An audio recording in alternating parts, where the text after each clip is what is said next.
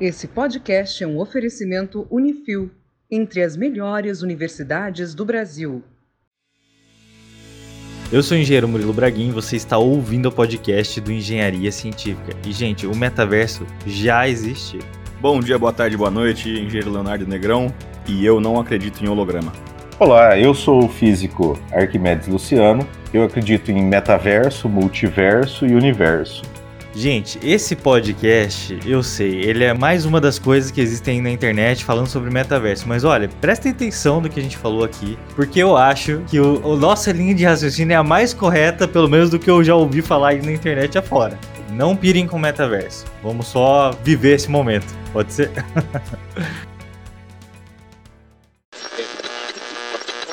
Hoje, grandes empresários da tecnologia estão apostando na transformação do que era ficção científica em realidade. No final de outubro, o grupo Facebook anunciou que o nome corporativo da empresa será agora Meta. A mudança não afeta os nomes das plataformas individuais da companhia: Facebook, Instagram e WhatsApp.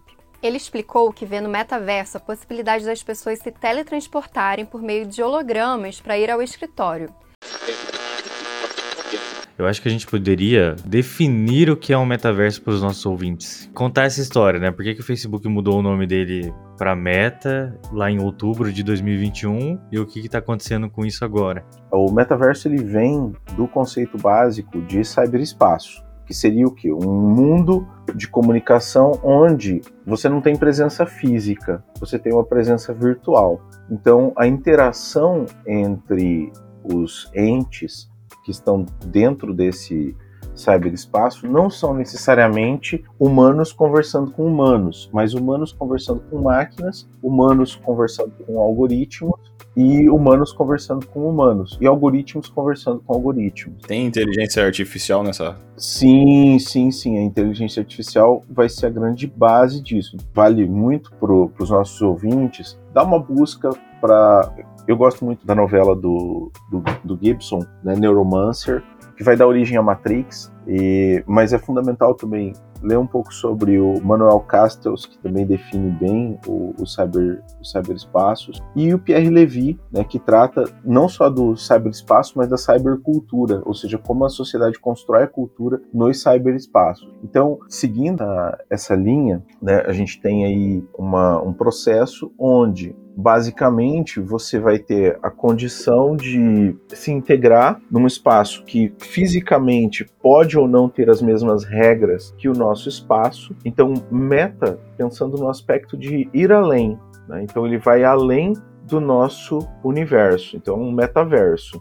Claro que, obviamente, a gente pode até integrar isso com o conceito básico e fundamental de multiverso, mas isso a gente podia até. Isso é uma conversa para ficar mais longa ainda a história, né? Porque as regras físicas do metaverso não obrigatoriamente vão ser gravidade em 9,8 e temperatura média em, em 20 graus Celsius. A gente pode ter outras variações. Sim. E como isso vai se integrar, porque a ideia é terem roupas, por exemplo, que você sinta o toque, eu não sei se alguém assistiu Jogador Número 1, um, mas é interessante também. Sim. É essa ideia de, de você estar tá completamente imerso. Então, o metaverso vem para isso, para criar uma espécie de substituição. Então, num primeiro momento, você usa um óculos de realidade virtual, você usa a realidade aumentada, e com o passar do tempo, você vai se integrando tanto ao sistema que você não consegue mais perceber onde é real e onde não é real. Mas hoje isso ainda tá bem, assim, engateando, ou não? Ou não sei na metade da história ainda? Não, a questão é a seguinte: por exemplo, a gente tem alguns processos bem interessantes acontecendo,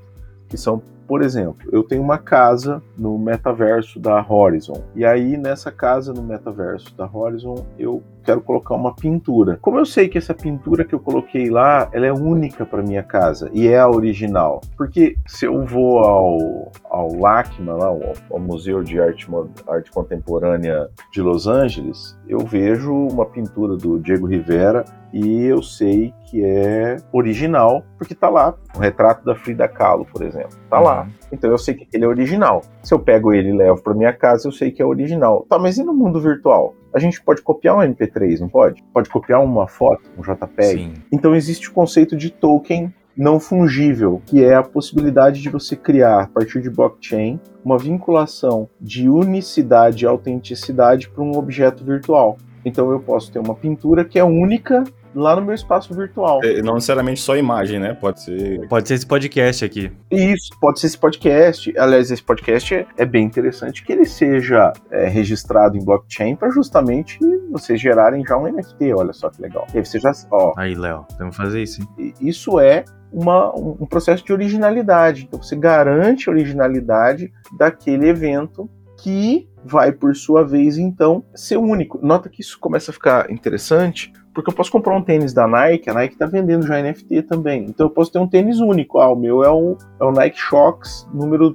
327. E é único porque eu tenho aqui uma, uma identificação de blockchain que me garante que é único. Então, esses processos, nota que a ideia é realmente criar dentro do metaverso toda essa possibilidade de integração que vai desde compras, vai desde socialização básica até a, o máximo da integração possível, em limites que a gente nem, nem consegue sonhar hoje, né? É isso que eu ia falar, a gente talvez nem saiba do que se trata ainda, né? A gente tem alguma noção de como a tecnologia que já existe hoje pode evoluir para atender a gente nesse metaverso, né? Tipo os óculos lá e, e outras coisas, né? Mas não dá nem pra saber onde vai chegar, né? Exato, exato. Não, porque se você ainda juntar isso com o Neuralink, você pode pensar assim, hoje a gente fala em óculos, mas óculos, a meu ver, eles, eles vão cair. Eu não sei quanto tempo vocês já conseguiram usar um óculos. É, um tempo atrás eu converti o.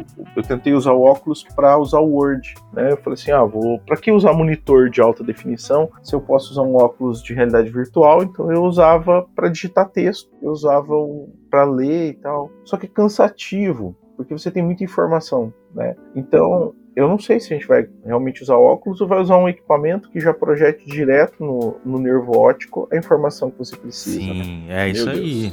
Eu acho que é aí que vai começar a ficar diferente o negócio. Assim, as maiores discussões que eu estou vendo na internet, pesquisando sobre metaverso, é justamente se o usuário vai se adaptar a ter que usar alguma tecnologia dessa que a gente já conhece hoje. Por exemplo, esses óculos super desconfortáveis, igual você relatou, né? Acho que todo mundo já deve ter colocado um óculos desse para você ficar imerso num ambiente construído virtualmente. né? É desconfortável, não, não é Isso. legal. Ele é legalzinho no começo, você vai jogar um joguinho ali e tal, mas só que cansa, né? Chega uma hora ali que. É, vão ser tentadas coisas que, que talvez não dê certo, tipo, ah, fizeram óculos. O ápice do metaverso não é isso. Os caras vão começar a testar outra- outros caminhos, né? Como teclado no, no smartphone, né? Uhum. É, exatamente, exatamente. Era um teclado físico. Aí tentaram colocar uma caneta. Daí me lembro até hoje do meu. Como é que era o nome daquele negócio? Jesus amado. Tinha cara de tablet, jeito de celular e Ah, parecia que sei. pesava como um computador. Era de uma. Como é é o nome da empresa? Era Ring. Putz, esqueci agora o nome do, do- do telefonezinho, né? Que tinha uma canetinha, coisa linda. Uhum. Lem- Lembro que eu usei a minha Pentel no lugar dela um dia. E estraguei a tela dele. É, Então, Porque até então as pessoas estavam acostumadas a usar lápis em papel, né? Caneta em papel. exato, exato. Então, é, quando a gente pensa, né? Opa, mas aí até que veio o pessoal da Apple, ah, vamos tirar o teclado, vamos usar uma, uma tela sensível ao toque. Uhum. A gente pode pensar em. Eu, eu ainda gosto da ideia de hologramas, viu? Eu ainda sou. Ah, eu gosto também. É, eu fico pensando sempre assim, né? Quando é que, quando é que o R2D2 vai trazer os mapas pra pra mandar a mensagem da Princesa Leia pra mim, mas. né? Não, e quem não quer ter o holograma da Ana de Armas em casa? Sorriam e acenem, rapazes, sorriam e acenem. Blade Runner. Exatamente. O holograma já passou do, do ponto já. Não faz sentido você ter um holograma sendo que você tem um, um iPad que- de alta definição lá de 200 mil K, que você consegue ver a pessoa melhor do que um holograma que fica falhando. É, Mas esse holograma que fica falhando é coisa de Star Wars, Léo. Hum. é, é porque Daqui a assim. pouco não vai falhar mais. A única pensar- vantagem do holograma é que ele te dá volume, né? Ele te dá a sensação de volume na, na imagem. É, É. sensação de tornar real. Isso. Mas isso não é necessário pra comunicação. Mas, Léo, você está pensando errado. Imagina Hum. que você tem, tipo, sua mãe, né? Hum. Você, você mora aí perto da sua mãe, né? A minha mãe, que tá longe de mim. Se ela se projetasse aqui e eu visse a imagem dela na minha frente, ela interagindo com os objetos, tendo uma física simulada pra parecer a física real, Hum. seria muito legal, entendeu? Ter uma visita dela aqui. Se tiver um Neuralink, ele, ele pode te dar essa, essa coisa na sua cabeça e você vai estar tá vendo isso. Tudo, é, é. Não, tudo bem. E você não precisa de um holograma. Não precisa ser uma luz projetada na sala. Exatamente. Pode estar digitalmente. Você também está pensando errado. A gente está pensando na linha do holograma azulado, né? Mas poderia ser um, uma projeção como a do da série Fundação, né, baseada nos livros do Asimov, que é interessante também, porque você não tem distinção se é uma pessoa que está na sua frente ou se é um holograma, né? E talvez quebre esse negócio da gente ter que ter alguma coisa para enxergar o virtual. Exato. Talvez o virtual esteja no físico. Exato. Sem ter Neuralink. Sem ter nada, né? Quando a gente fala em metaverso, a gente tá falando de algumas coisas, umas questões mais filosóficas, né, do que práticas, né? Mas a gente tá falando de uma integração total ou uma substituição total do mundo físico para o virtual, né? Isso, exato. Acho que essa palavra cabe muito bem, uma substituição. E, e assim, a gente tem que pensar em, e aí em vários aspectos, porque, por exemplo, a gente sabe que nas redes sociais o que aparece para vocês é diferente do que aparece para mim na, na, timeline em função do algoritmo, porque o algoritmo uhum. pega o que eu gosto. E isso é um ponto, talvez, que, pra, pra meu, a, a, meu ver, eu, eu sou mais crítico nesse aspecto, que é a criação de bolhas ideológicas porque você tira a ideia do, do contraponto, né? Você vai ser vai realimentando as ideias que aquelas pessoas já têm. Então, ah, eu tenho uma tendência para pensar disso, isso de uma forma. Então, eu só vou receber informação e só vou ler sobre processos que são idênticos. Ou seja, vai, eu posso ser um idiota, mas eu estou ouvindo idiotice tantas vezes no dia que eu vou chegar um momento que eu vou achar que eu sou um gênio, né? Porque, nossa, tudo que eu falo, todo mundo concorda. Mentira. É uma bolha. É o pessoal terra plana, hein? É, exatamente. O metaverso pode se plantar, Murilo. Aí que eles vão realmente ficar felizes, né? Exatamente. Esse, só que qual é o problema? A gente vê países hoje, como os Estados Unidos, que estão aprovando legislações que você não pode mais discutir terra plana. Não sei se vocês sabiam disso, mas é, é, tem uma lei que diz o seguinte, que está tá em votação mais de 100 leis nos Estados Unidos para que, assim, se um professor tratar de assuntos que constringam, que o aluno se sentir constrangido, é, angustiado, o professor vai ter que pagar 10 mil dólares de indenização por aluno que estiver na sala. E aí a questão, tá, beleza, mas aí o cara é anti-vax, é terraplanista, é, sei lá, acredita na conspiração alien, e aí o professor, sei lá, faz uma piada com o Roswell, acabou, né? É pior ainda, é que às vezes ele pode falar alguma coisa que tem alguma base científica e o cara falar, não, me senti constrangido. E aí... Exato, exato, porque, por exemplo, uma, uma coisa, quando eu era professor, a, a, gente encontrava muito aluno que falava assim, não, mas é, ah, o homem não foi à lua, né? É, aí eu falava, aí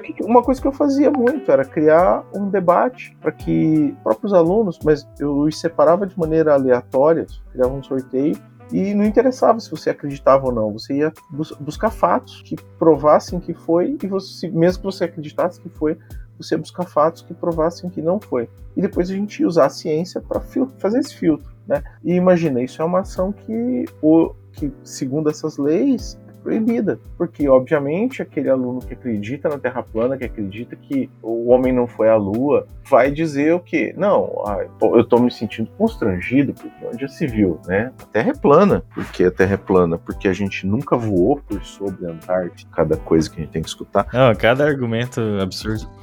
É, só que assim, tá, e se a gente fala, opa, não teve não teve holocausto. Quanto tempo até surge um novo Hitler? Claro, com certeza. E a gente sabe que a história é cíclica. Exatamente, exatamente. E como é que é aquela história que a minha professora de história sempre falava? O povo que não é, que não conhece o seu próprio passado é fadado a repeti-lo, né? Isso, exatamente. É isso então, é, abraço para minha mãe, que era minha professora de história. então eu vejo que, que é esse, a gente tem que pensar nesses aspectos filosóficos também, né, no, sobre a ótica antropológica, porque há um risco inerente da tecnologia chegando, né? E ao mesmo tempo há toda essa questão também de novos negócios e coisas importantes, porque eu penso assim, ah, se a gente puder a gente está fazendo aqui só a gravação de áudio. Tá, talvez três avatares, é, já que a gente não consegue se encontrar fisicamente, a gente podia fazer um bar virtual, né? Estaríamos no bar virtual podia, tomando cervejas virtuais. a gente conseguiria ficar embriagado virtualmente? Não, mas já existem copos que se conectam à internet e informam quanto você está bebendo. Então daria para a gente fazer uma integração no bar e tecnicamente a gente já podia alimentar o, o algoritmo do nosso avatar com essa informação o avatar ter um comportamento mais condizente, é, alcoolizado. Eu lembro no Skyrim, acho que era no Skyrim, quando você bebia bastante, se o personagem ficava grog, caía, a tela ficava toda turva. Exato. Então, essas integrações, elas tendem né, a, a ser mais intensas né, agora e, e melhoradas, né? A palavra meta vem do grego e significa algo como além. Já o termo metaverso apareceu em 1992 no livro de ficção científica Snow Crash, em que humanos, representados por avatares, interagiam em um ambiente virtual paralelo. Para quem não sabe, avatares são como bonequinhos customizados e comandados por alguém. Aliás, o mundo dos videogames já vem há algum tempo dando pistas do que pode ser o metaverso. A Epic Games, desenvolvedora do jogo Fortnite, um fenômeno mundial, levantou em abril um bilhão de dólares em investimentos para bancar, abre aspas, sua visão de longo prazo para o metaverso. E eu até queria puxar um assunto aqui, que é o seguinte: a gente já não tem, de certa forma, um metaverso. Sabe por quê é, que eu falo isso? Não sei se vocês lembram daquele show que teve dentro do Fortnite, do Travis Scott. Uhum. Ele foi. Deixa eu ver se eu pego a data aqui, ó dia 23 de 4 de 2020. Os jogadores podiam se conectar direto no jogo do Fortnite, que ia ter um avatar gigantesco no meio do mapa lá do Travis Scott e todo mundo poderia assistir ao vivo junto através dos seus computadores e dos seus avatares, ouvindo o show aqui no headset e manipulando o seu personagem interagindo com as outras pessoas ali. E olha só, nesse show tiveram 12,3 milhões de pessoas simultâneas assistindo a apresentação. Olha isso. Então, de certa forma, não é Sim. é isso. Fortnite ele tem esse mundinho, tem regras próprias, física própria, sabe, jogabilidade, recompensas e a galera tá o dia inteiro ali, pronto. É, já é mais ou menos um metaverso. Né? Sim, sim. O Fortnite, o Minecraft. É, na verdade, as redes sociais já existentes já formam um metaverso. Se a gente parar para pensar no ponto de vista, nesse ponto de vista de cyberespaço, o ICQ já era um metaverso. que muda agora é uma tendência à imersão do personagem para dentro do espaço virtual. Mas se a gente pensar no aspecto básico da integração e no aspecto de comunicação, a gente já vive no metaverso. Por exemplo, a gente está fazendo uma gravação de uma conversa que, em tese, poderíamos estar batendo um papo na rua ou na praia e estamos aqui, cada um no, no seu outro espaço, né? Eu estava aqui agora há pouco assistindo as Olimpíadas de Inverno, virado à noite já, e então nem sei o que, vocês estavam aprontando. Assim como os nossos ouvintes agora estão fazendo N outras coisas em outros lugares, ouvindo a gente. Imagina que louco. Agora pode ter alguém dirigindo, alguém cozinhando, alguém lendo, alguém estudando. Alguém fazendo projeto no AutoCAD, que é um dos maiores relatos que a gente tem aqui. alguém fazendo projeto no AutoCAD. Lavando a louça. Lavando a Aí, louça. olha só, lavando a louça. Mas, então, então, o negócio do metaverso, se a gente for ver, é a questão do nível de imersão da, da pessoa. Exato, exato, exato. Porque aí você vai, vai ser cada vez mais imerso cada vez menos vinculado ao mundo real. É você tirar a sensação, a sensação do, do mundo real e jogar isso aí no, no virtual, seria isso. Pensa na tecnologia, o quanto ela evoluiu, principalmente agora na pandemia. O quanto de coisa a gente tem a mais agora na internet que a gente pode fazer. A gente pode comprar comida, pode, sabe, fazer muita coisa que a gente não poderia antes. Essa é a minha maior dúvida. Como que é a alimentação dentro de um metaverso super evoluído? Igual que você faz hoje, Léo. Você pede o iFood e chega na sua casa. É isso. Mas daí você tem que sair do metaverso. Não, é, não, não, a, a, ideia é um pouco mais estranha, né? É isso aí, viu? Aí nesse ponto a gente tá chegando perto da Matrix? Isso, a ideia é uma alimentação basicamente automatizada, né? Alguma, Entubada. Alguma, exatamente. Sondas? Uma sonda e a pessoa vai ali sendo alimentada por esse processo. Caraca, velho. Estaria integrada e vai recebendo ali uma alimentação, como o cérebro dela tá num grau máximo de imersão, o próprio cérebro receber informação de, ó, isso é gostoso. Um whey direto na veia. Ah, não, aí não, aí ele extrapolou. Eu estou vendo em outros conteúdos em que as pessoas estão tentando relacionar muito o que existe hoje com o que pode existir no metaverso. Então as pessoas estão falando várias coisas nesse sentido assim. Ah, uso de óculos, tem empresa lançando aquele tipo óculos Rift cada vez mais modernos, é desconfortável para o usuário, então o usuário não ficaria acostumado a usar esse tipo de tecnologia. Quando eu penso que cada vez mais a gente está mais imerso na tecnologia no nosso celular, o que a gente faz com o celular hoje já é muito mais do que a gente fazia há dois anos. Muito mais do que fazia há cinco anos, então, e é pouco tempo. Né? Então não tem como a gente ficar colocando talvez a tecnologia atual no que pode vir a ser o metaverso. Perfeito, porque a gente só consegue olhar, é, é, concordo com você, a gente consegue olhar a borda, mas a gente não tem ideia do que está depois da borda, né? Porque as possibilidades são infinitas. Então eu vejo que o pessoal fica perdendo muito tempo criticando assim. Eu vou ficar engatado num fio, como é que eu vou fazer em casa? Eu vou começar a esbarrar nas coisas. Para por aí a discussão. Quando eu acho que não, eu acho que tem, é totalmente diferente. Tem coisas vindo aí que a gente nem sabe. E daí a gente tem vários exemplos do que acontece pelo mundo de robótica, Neuralink, que é uma coisa que a gente já falou aqui. É esse tipo de coisa eu acredito que a gente tem que pensar nessa integração com o metaverso. Esse tipo de coisa que a gente tem que ter medo. Então, eu concordo que a gente tem, tem que estar tá aberto para novas possibilidades de conexão. Porque quando a gente para e pensa, né? Eu, eu gosto muito de, de, ficção científica. Então, pensando, por exemplo, no, no aspecto do livro 1984, né?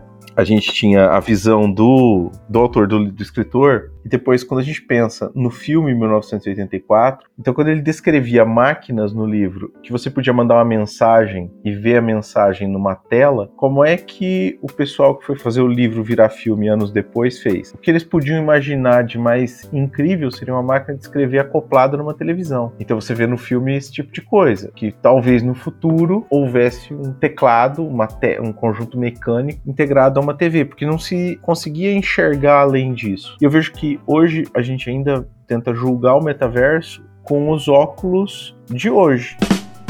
E talvez esse seja o nosso problema, porque ele é uma ferramenta que eu penso que não tem limite. Então, novas tecnologias vão se integrar e muita coisa ainda vai ser criada. Então, eu tenho uma, eu procuro ter uma visão muito positiva sobre todas as novas tecnologias, né? Por mais que tenha minhas ressalvas, é, hoje a gente tem, tem trabalhado em dinâmicas de como integrar NFTs em, em, estruturas de avatares. Né? Então a gente vem, vem olhando do ponto de vista mais prático, tecnológico, né? como fazer com que esses NFTs possam se integrar aos avatares, às estruturas virtuais, né? Depois é bacana a gente talvez falar um pouco sobre NFT. E a questão assim importante no processo, o Meta então tem esse lado de enquanto empresa a gente está olhando como se integrar ao Meta para capitalizar e existe também do lado de pesquisa, né, a gente tem estudado muitos aspectos antropológicos da vivência em cyberespaços. Né? Então, basicamente, a gente tem atuado nesses dois âmbitos dentro do Meta. Eu penso que a gente tem que apostar né, e tentar extrair o melhor depois dessa, dessas ferramentas. Né? Você falou até um negócio, Ark, que você me lembrou de uma entrevista muito famosa que dá para ver pelo YouTube, uma entrevista do autor Isaac Asimov, o pai da robótica, né, um autor incrível de ficção científica. E essa entrevista, ela foi gravada em 1980 é engraçado a cara de indignação e de incompreensão do repórter. Porque o Isaac Asimov narrava assim naquela época. Ele falava assim: olha, futuramente a gente vai poder acessar bibliotecas inteiras da nossa casa, a gente vai poder se comunicar instantaneamente com qualquer pessoa do mundo, a gente vai poder ter um conhecimento na hora, vai ter alguma coisa que você vai escrever para uma máquina e ela vai te responder, que hoje é o Google, que hoje é a internet internet. Então, numa época pré-internet, ele maravilhosamente já previu tudo isso. E quando você olha as pessoas na época tentando entender isso, as pessoas simplesmente não conseguiam. E eu acho que é exatamente nesse momento que a gente tá do metaverso. Quando o Zuckerberg foi lá e deu essa provocada, que eu acredito que seja muito mais uma questão de marketing, né? Mas ele ainda assim provocou uma nova realidade, uma nova fronteira digital. Ele traz justamente isso e a gente não é o Isaac Asimov, a gente não consegue entender ainda o que vai vir pela frente né? Exato, exatamente isso. Porque, é, se você pegar. É que assim, eu tenho um certo problema com Asimov e com o Verne, porque para mim eles tinham uma máquina do tempo, né? E o Orson Welles também. É, porque a, a, capacidade visionária né, é, é fantástica. Né, fantástica realmente. Então, eu concordo com você que muito do que o Mark Zuckerberg lança são ideias, e eu acho que é fundamental termos pessoas no mundo que façam essas apostas no, no invisível, né? Vamos apostar naquilo que não existe, naquilo que possivelmente a gente não tem ideia de como vai acontecer, mas que a gente acredita que sim, vai existir, né? Então é, é lindo. E o Asimov fundamental. O Asimov, por exemplo, até ele mesmo, apesar de falar tudo isso, ele era limitado da a tecnologia da época dele, porque ele achava que os computadores evoluiriam para se tornar cada vez maiores. Se você lê alguns contos dele, o computador era do tamanho de uma sala, ele passa a virar uh, o tamanho de uma cidade, que depois ele vira do tamanho do planeta Terra inteiro. E quando a gente vê a evolução dos computadores, ele é, é cada vez menor, cada vez mais quântico, com maior poder de processamento no espaço menor possível, né? Eu me recordo quando eu entrei na universidade, em 98, eles estavam desligando o, o servidor da central do, da universidade e ele ocupava o, o, andar subterrâneo inteiro da biblioteca da universidade. Né? E foi substituído por quê? Por uma máquina 486. Então o poder de processamento cresce muito e o, e o volume diminui. Se a gente olha todas as ideias né, de de aumento de processamento, era muito comum pensar assim, né? Se a gente pega lá o Guia do Mochileiro das Galáxias também, o Douglas Adams vai nesse sentido, né? De um computador quase uma unimente gigantesca, uma máquina gigantesca que tem essa capacidade de resolver problemas. É, é sempre essa linha, né? De pensar em crescer, porque é o óbvio, talvez, baseado na tecnologia que a pessoa está ali visualizando, né? É difícil pensar muito fora da caixa, né? Mas eu penso, então hoje a gente tem essa possibilidade, né, de, de computadores incríveis com tamanhos extremamente reduzidos, né? Exatamente. Hoje a gente tem os nossos celulares, a gente está muito acostumado a ter tudo assim na tela da mão e essa interface nossa com o digitar, com os dedões, né? É, que antes não era isso, era no teclado, no computador, uma máquina super pesada. Hoje em dia já está com a gente. Eu acredito que o metaverso ele passa a fazer muito sentido quando a gente começa a falar de internet das coisas, quando a gente começa a colocar a internet no que não tinha antes, na porta da nossa casa, na parede, na janela. Então eu acredito que o metaverso ele vem para falar assim, olha, o nosso mundo está se tornando cada vez mais digital. Então como é que a gente integra tudo isso uma coisa só, né? E, e, talvez então, como o nosso ambiente físico se torna digital, por que não fazer com que o ambiente digital também se torne mais físico. Mas uma coisa não compete com a outra, se a gente for Ou pensar. será que integra? Porque você vai. Não, então, porque se você vai para um, um mundo que você tá 100% conectado e você tá vivendo ali dentro, né, online ali, por que, que você teria uma Alexa, sei lá? É, tem algumas discussões justamente nesse sentido, de a pessoa viver mais ali dentro e menos no mundo real. E aí você deixaria espaço no mundo real para outras pessoas viverem. Mas eu queria voltar na ideia do telefone, porque justamente é uma, uma questão que muito tem se discutido, né? Quantos anos ainda mais nós vamos usar um, uma coisa tão arcaica que é ter que tocar na tela para escrever uma mensagem, né? Ou ter que ter uma tela, né, para ver a mensagem. Então, muito se fala das lentes de contato inteligentes, dos sistemas neurais, dos sistemas de detecção de, de pensamento para digitação. Então, e aí, quando é que isso já vai estar integrado a tudo, né? Ninguém fala de hologramas, viu, Murilo? Hologramas já, já passou, já perdeu o time. Não passou. Não vai. É só você que acredita em hologramas. Eu tava vendo um cara explicando sobre a interação entre o metaverso e o mundo físico. E ele tava dando três exemplos. Era assim: você pode ter uma realidade aumentada, onde você vai colocar um objeto virtual em cima de uma mesa. Você pode ter uma realidade plenamente digital, onde não tem a mesa e você tem só o objeto, e você pode ter uma realidade integrada, onde a mesa está no virtual, assim como o objeto está no virtual, e o objeto virtual está na mesa também, sabe? Então, assim, depende muito do nível de integração com a realidade que se quer obter com o metaverso. E daí, até você falou, Ark, a hora que a gente estava conversando sobre as obras, algumas coisas de decoração nesse sentido, o valor das coisas começa a ser um pouco diferente, porque na sua casa você vai pintar a parede de branco e você, através da sua lente, você vai poder enxergar a cor que você quiser ou o tamanho de tela que você quiser na sua TV. Então, faz sentido você comprar uma TV de 16 mil reais para ocupar o tamanho da sua parede toda, ou você ter uma TV da mesma qualidade de graça virtualmente na sua cabeça, na sua lente, e você olhando a sua TV você vai ter a mesma qualidade, por exemplo, entendeu? Como a integração é muito mais profunda do que a gente imagina. Isso, exatamente.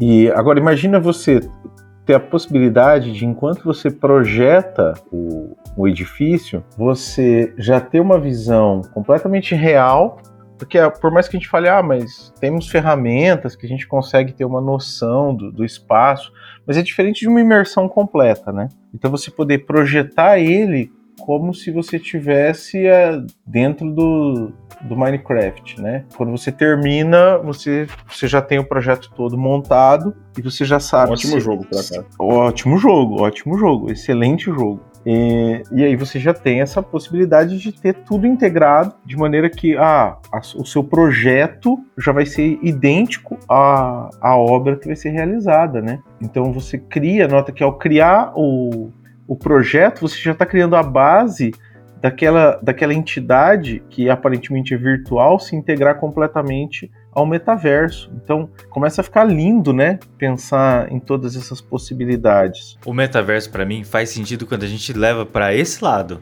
Uhum. É o uhum. lado do o que pode ser substituído Isso. do mundo físico para ser levado ao mundo virtual, que a gente nem vai perceber que tá lá. Então esses objetos de decoração, esse tipo de coisa que tem na nossa casa para deixar o ambiente confortável, isso aí começa a perder o valor do físico e ganhar talvez um valor irrisório no virtual.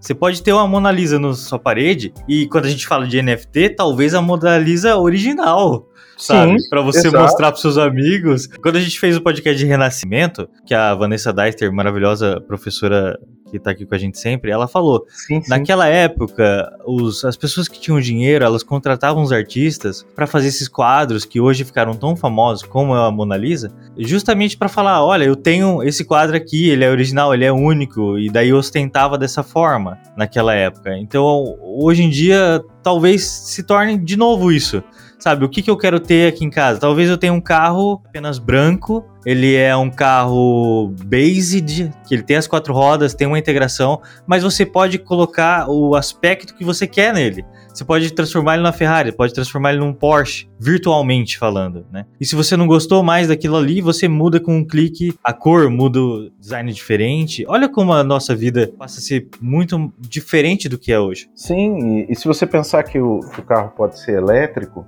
aí você ainda pode pensar no seguinte: você pode alterar a curva de performance para ou ser ou ele se comportar realmente como uma Ferrari em aceleração ou como se comportar com um como um carro 1.0 para ter autonomia, né? É, e você precisa apenas ter um grana suficiente para dar um unlock nesses é. achievements. Igual é nos jogos que a gente joga hoje em dia. Você quer ter uma roupa diferente, você vai lá e compra hoje em dia essa armadura e você tem aquela peça que ninguém mais tem. Exato, exato. E eu acredito que o nosso mundo vai ficar cada vez mais assim, dessa forma. É, a gente começou a usar o ano passado uma ferramenta chamada Gator Town. Não sei se vocês conhecem. Não, não, conheço não. A gente utiliza na empresa é, essa Gator Town. Então, todos os nossos colaboradores têm um escritório no, na Gator. É como se fosse um jogo. Lembra muito aquele Mu Online. É, é um jogo. Nossa, eu joguei isso aí é como se fosse. É um jogo. Ele tem uma cara de bidimensional isométrico, né? Então passa a ideia de tridimensional. Então a gente recriou a sede da empresa dentro do Gator e a gente consegue então. Ah, eu quero fazer uma reunião. Então tá cada um na sua casa. Mas a gente está lá na cafeteria, sentado, batendo papo. Você chegou perto da pessoa, você consegue falar com ela, consegue vê-la.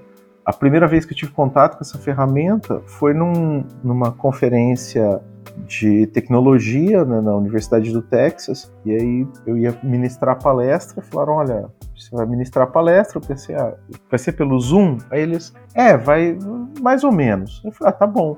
Me mandaram o link, fiz a inscrição. Quando eu cheguei, eu achei fantástico, porque você sobe no palanquezinho, tem uma posição lá que você sobe no palanque, o zoom de todo mundo, eu tô falando e eles estão me escutando. Quando o sujeito levanta a mão, ele pode falar comigo como se estivesse falando comigo numa, numa web só nós dois, mas tá todo mundo que tá na sala tá ouvindo, né? Aí vai para apresentação de banner. Tá lá o banner da pessoa, você chega perto do banner, quem tá perto escuta. Então a gente falou, quando, quando eu terminei a, o primeiro dia de conferência, eu falei, opa, vou usar isso para empresa, porque é um jeito de integrar como se a gente estivesse jogando um RPG e a gente consegue trocar código. Tem um mural de avisos onde a gente posta o código e já upa direto pro GitHub. Fica mais divertido do que fazer simplesmente um commit no, no Git. Então, é, é isso. Exatamente. É isso, né? Uma gamificação da nossa vida, coisa que a gente já faz de certa forma. Agora ficar cada vez mais presente. Sim. E assim, eu quero até levantar uma bola aqui, porque não é exatamente a gente suprimir o físico e transformar tudo em virtual. As interações físicas humanas, elas vão continuar existindo, tem que existir.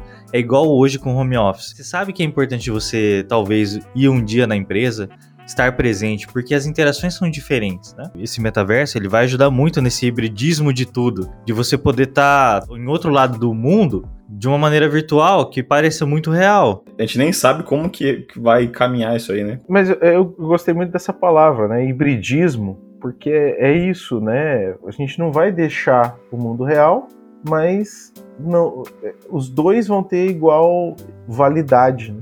Exatamente. A linha de raciocínio da maioria das pessoas é o seguinte: ah, será que o metaverso vai dar certo? Não vai dar certo? O que, que é isso? Eu não sei. Quando que a gente já está vivendo parte disso?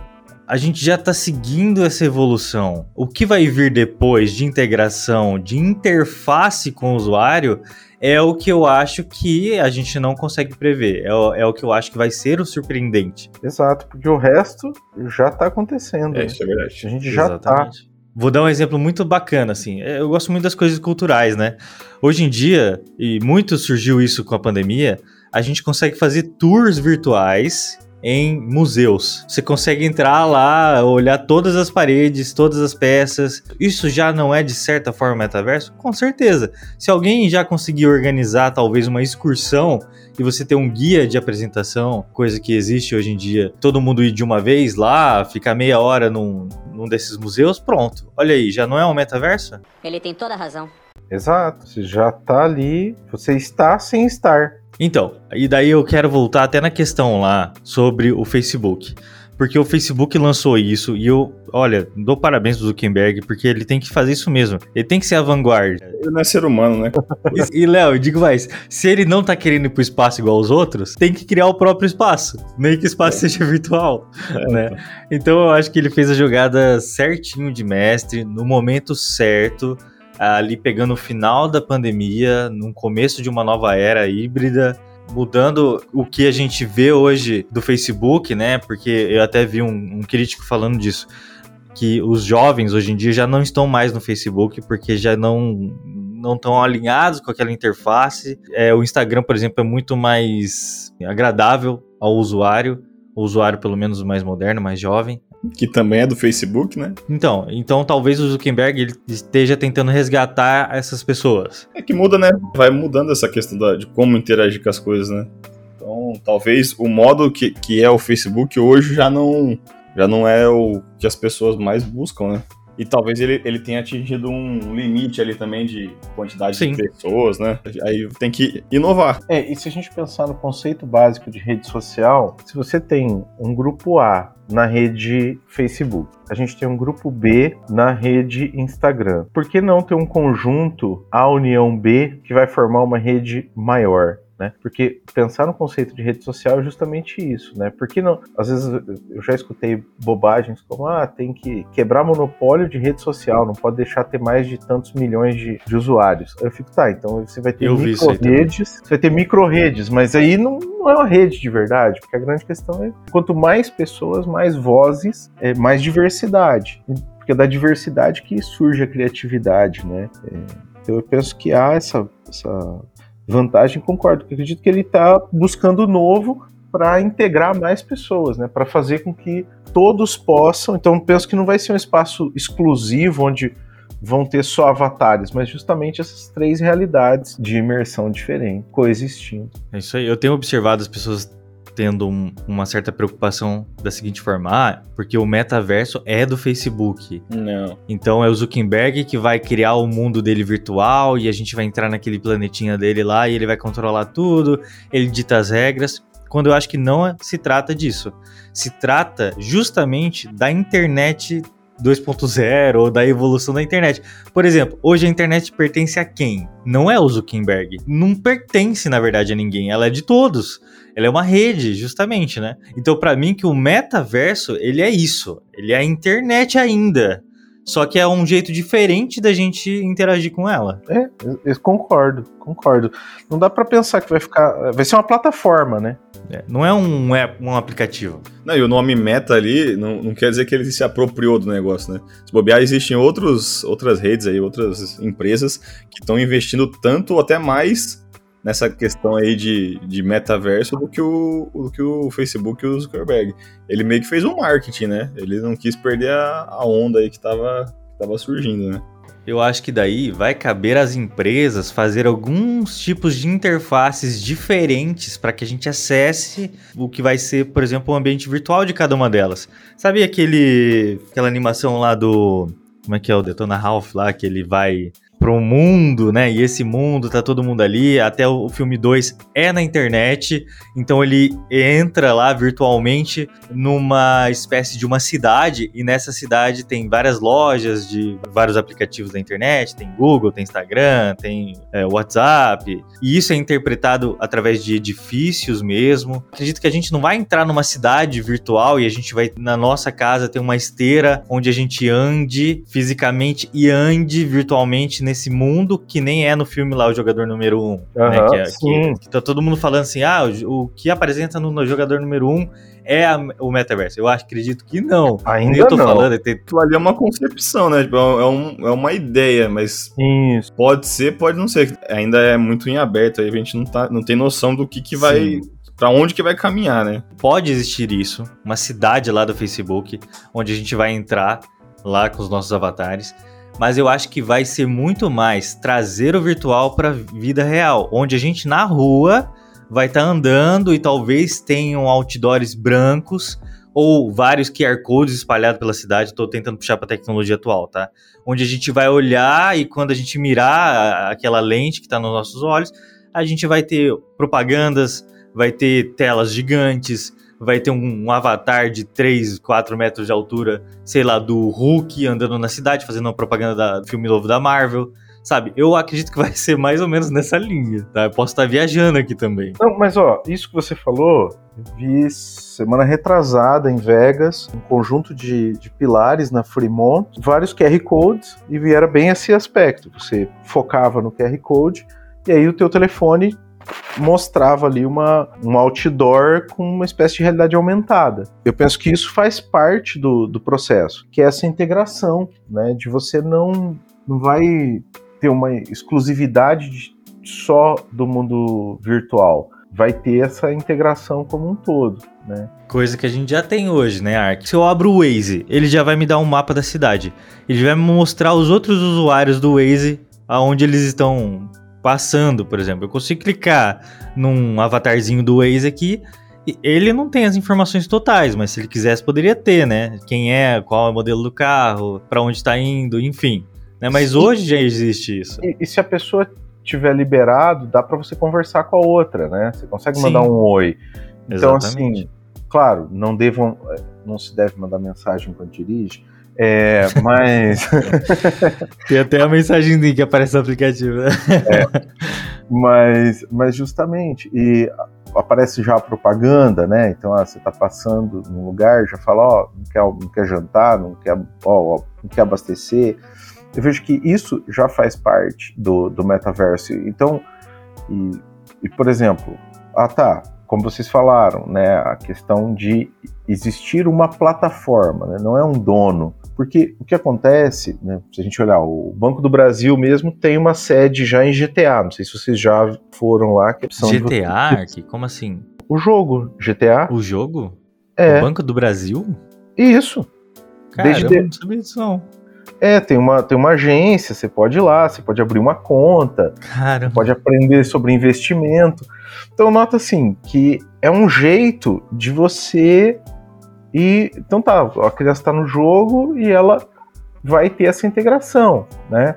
Então ele pode estar jogando, sei lá, um Battlefield e tá aprendendo um pouco mais sobre história antiga e de repente, opa, ele passou aqui numa construção e pode ter um museu ali, ele pode ver, pode conversar, ele pode estar em outro jogo e pode estar fazendo outra coisa, e eu acredito que isso, no- quando o metaverso estiver amplamente instalado, alguma coisa mais para mais alguns anos, a gente vai poder sair simplesmente, como vocês falaram do Detona Ralph, e você sai e vai para vai pra outra sala e volta, né? Eu acho que a gente vai ter isso, mas ao mesmo tempo a gente vai poder estar no banco e, e o nosso avatar vai estar também no banco virtual. Então quem tiver Uhum.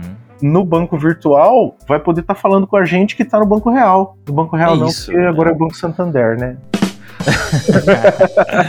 no banco físico, né? No banco físico, né? Como é que vai ser o assalto a banco no metaverso? Vai ser um cracker, vai ser igual fazem hoje, que copiam nossa foto no, no WhatsApp, manda pros amigos e pede para fazer um pix, né? Como vai ser a interação humana nesse espaço? Não vai ser diferente do que é hoje. Vai ter gente reclamando no Twitter, vai ter gente xingando, vai ter cancelamento, vai ter tudo isso que tem hoje, só que de uma maneira talvez um pouco mais extrapolada, ou um pouco mais visível, ou um, um pouco mais real do que é hoje, né? Porque a pessoa que é cancelada hoje no Instagram, é, todo mundo xinga ela ali no Instagram, mas talvez na vida real dela ela esteja tranquila andando na rua, se as pessoas não conhecerem ela, nem vão saber disso. Talvez não consigam mais separar o que é vida real da vida virtual e você vai ficar muito mais exposto aí a, a tudo isso. Esses são problemas ainda justamente a serem analisados, né? É, tem muita gente falando no aspecto da privacidade. Será que você consegue. É coisa que a gente sabe que é uma ilusão hoje em dia. E, Exatamente. vi- e virtualmente as pessoas são muito mais corajosas, né? A gente vê Exato. Esses, esses linchamentos virtuais aí, você percebe Uhum. isso, né? O anonimato ainda existe virtualmente. Exato. Um avatar bonitinho, mas pode ser um, uma pessoa. Ah, com certeza, né? Porque por mais que ah, não dê e tal, tenha que ter chave disso, chave daquilo, mas ah, como a ideia também é existir uma personalização, você vai poder colocar o, o, o seu avatar altamente personalizado. E aí entram também aquelas coisas, né? A, a conta, qual o nível de segurança, né? Como é que vai ser essa verificação? Porque a gente sabe que Vai ter conta mais 18, talvez. Exato, exato, exato. Como é que vai ficar esse Uma processo? criança de 12 anos entra lá e começa a ver um monte de coisa que ela não deveria. Então, como é que vai controlar isso, né? E quanto tempo, né, uma pessoa vai ficar... Porque se a conexão for de 24 horas, é, como é que você controla processos de, de vício dentro do, da conexão, né? E será que vai ser vício ou vai ser vida? Então, mas pensando assim, vício em jogo, né? No aspecto de, sei lá, de, de aposta e, e N outras situações, né? Então, pensar. é, porque assim, a grande questão é pensar o que faz mal, o que não faz mal, né? E, e são, mas eu penso que são questões para serem analisadas no futuro. Eu, eu, eu continuo tendo a- uma visão mais libertária, né? Penso que primeiro a gente. Vamos tentar. Depois Eu também a gente acho. vai acer- corrigindo a, a- o curso do navio, né? Eu também acho. Porque quando a internet surgiu, foi assim: ah, a gente vai liberar a internet pra todo mundo? Como é que vai ser? Não vai ter regra? O que as pessoas vão começar a fazer na internet? E a internet é o que é hoje. Sim, Saiu de um sistema militar restrito para um sistema restrito também a algumas universidades para conversas públicas, enfim, e virou o que virou hoje. Então, acho que não adianta a gente pensar em restrições, igual você falou. Eu acredito que a gente possa pensar, olha, então tá, vamos observar o que está acontecendo e ficar a par das coisas e seguir em frente e, e vai evoluindo organicamente como tem que ser.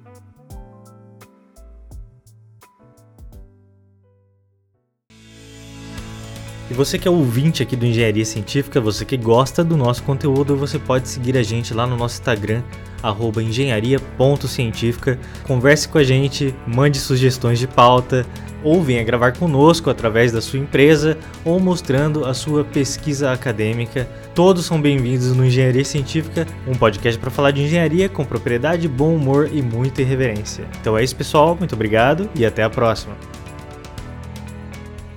Daqui a pouco a gente vai falar de modulação de onda cerebral. Vai acabar com o tráfico de drogas. Porque você pode ter qualquer droga. No... Exato. É um ponto positivo. Muito bom. It ends here.